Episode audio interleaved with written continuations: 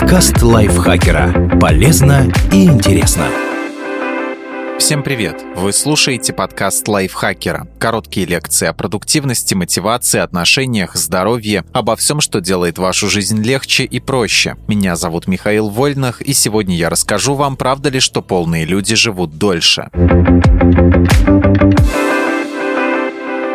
Что говорит об этом Всемирная организация здравоохранения? ВОЗ связывает индекс массы тела и с риском различных заболеваний. ВОЗ считает, что оптимальный МТ для здоровья от 21 до 23 килограммов на квадратный метр и предписывает всем стремиться к значениям от 18,5 до 24,9 килограмма на квадратный метр. И от 25 до 29,9 считают лишним весом, а от 30 килограммов на квадратный метр и выше – ожирением. И то, и другое признают фактором риска сердечно-сосудистых заболеваний, диабета диабета второго типа, рака груди, прямой кишки, простаты, матки, почек и желчного пузыря. Ожирение действительно увеличивает риски заболеваний, но вот с категорией лишнего веса все не так просто. Сразу несколько исследований и метаанализов ставят под сомнение вред лишних килограммов.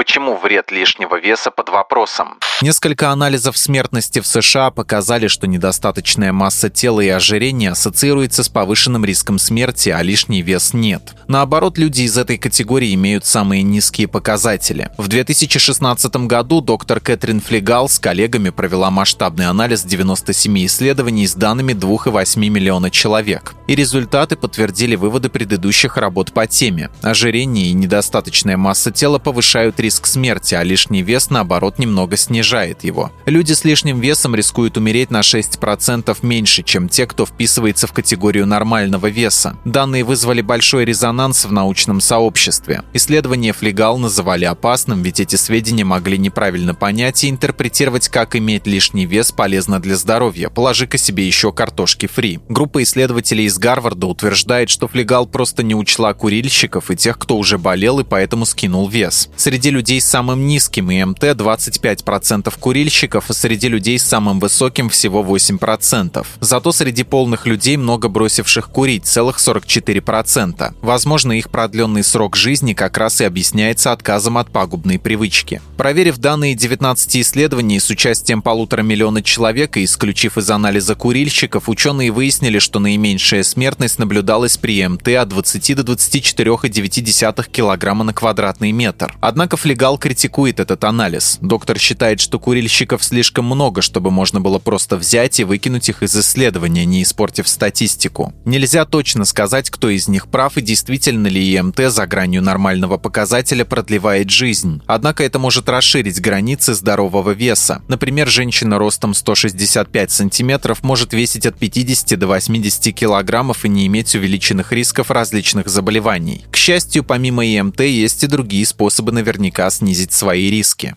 Что важнее общего веса тела? Количество висцерального жира. Подкожный жир далеко не так опасен, как висцеральный, находящийся в области живота, окружающий внутренние органы. В отличие от подкожного, висцеральный жир вырабатывает больше воспалительных агентов и гормонов, которые повышают уровень плохого холестерина, увеличивает кровяное давление и количество триглицеридов в крови. Каждые 5 сантиметров в обхвате талии увеличивают риск смерти на 7% для мужчин и на 9% для женщин. По данным ВОЗ, риски для здоровья значительно возрастают после 88 сантиметров для женщин и 102 сантиметров для мужчин. Так что если ваш ИМТ в категории лишнего веса, но обхват талии остается в пределах нормы, волноваться не о чем.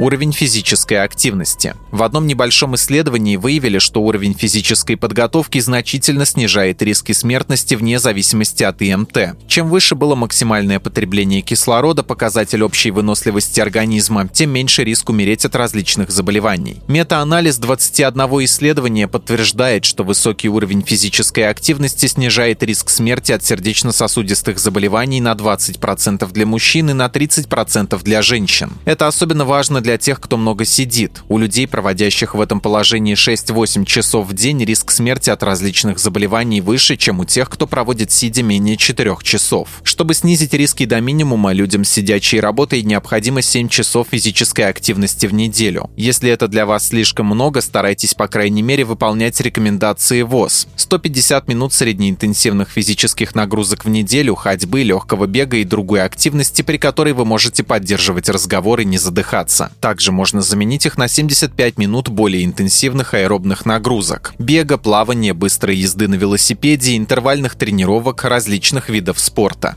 Уровень триглицеридов в крови. Триглицериды – это жиры, которые путешествуют по вашей крови и используются для выработки энергии, либо откладываются в жировые клетки на хранение. Их повышенный уровень в крови увеличивает риск сердечно-сосудистых заболеваний вне зависимости от ИМТ. Узнать свои риски можно, сдав анализ крови на триглицериды. Однако, если проблем со здоровьем нет, можно просто сделать все, чтобы их уровень не повышался. Отказаться от сладостей.